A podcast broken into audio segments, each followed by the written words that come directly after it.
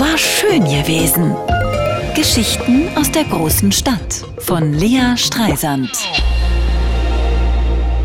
Na, alle Eier gefunden? Ich bin ja eine gute Finderin, ich habe nur keinen Orientierungssinn. Ich verlaufe mich in meinem eigenen Wohnzimmer, wenn man mich dreimal um die eigene Achse dreht.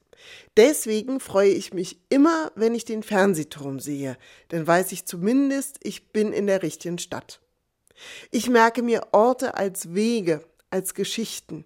Die Tür, wo die Klinke ab ist, die Straße, wo wir als Kinder die abgestürzte Taube gefunden haben, die guckte nur noch und konnte nicht mehr fliegen. Wir plünderten unsere Hosentaschen und brachten sie zum Tierarzt. Können Sie die Taube bitte gesund machen? Die kann nicht fliegen, wir zahlen 2,75 Mark. Der Tierarzt war sehr nett. Er könne die Taube leider nicht gesund machen, sie werde sterben, aber er könne machen, dass sie keine Schmerzen mehr habe. Wir wollten die tote Taube eigentlich noch begraben, aber der Tierarzt meinte, er kümmere sich drum und dann schickte er uns alle gründlich Hände waschen.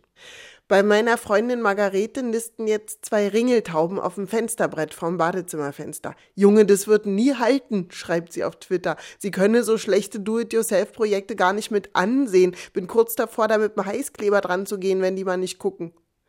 Margarete war früher Spiegelkolumnistin, jetzt hat sie Long-Covid seit über einem Jahr und schreibt darüber, aber nur auf Social Media und ohne Geld und ist dafür regelmäßig einem Hass und einer Häme ausgesetzt, die mich manchmal echt fassungslos zurücklässt.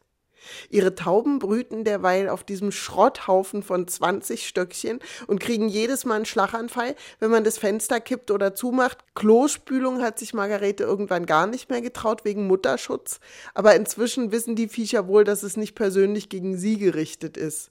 Tauben sind lernfähig. Hase, wie geht's dir? frage ich letzte Woche. Wir schreiben uns meistens Nachrichten, weil sie die beantworten kann, wann sie mag. Manchmal telefonieren wir auch, wenn die Kraft reicht. Ich versuche heute mal rauszugehen, schreibt sie. Letzten zwei Tage ging gar nichts. Und sag mal, deine Tauben? frage ich. Sie sind nicht sehr gesprächig, schreibt sie, aber denke, sie haben es gut. Aus zwei wunderschönen Eiern werden bald zwei sauhässliche Küken schlüpfen. Hauptsache, sie verlieren nicht die Orientierung, denke ich. Und irgendwann findet bald mal einer ein Mittel gegen diese Dreckskrankheit. Frohe Ostern allerseits. War schön gewesen. Geschichten aus der großen Stadt von Lea Streisand. Immer montags neu im schönen Morgen und jederzeit auf radio1.de.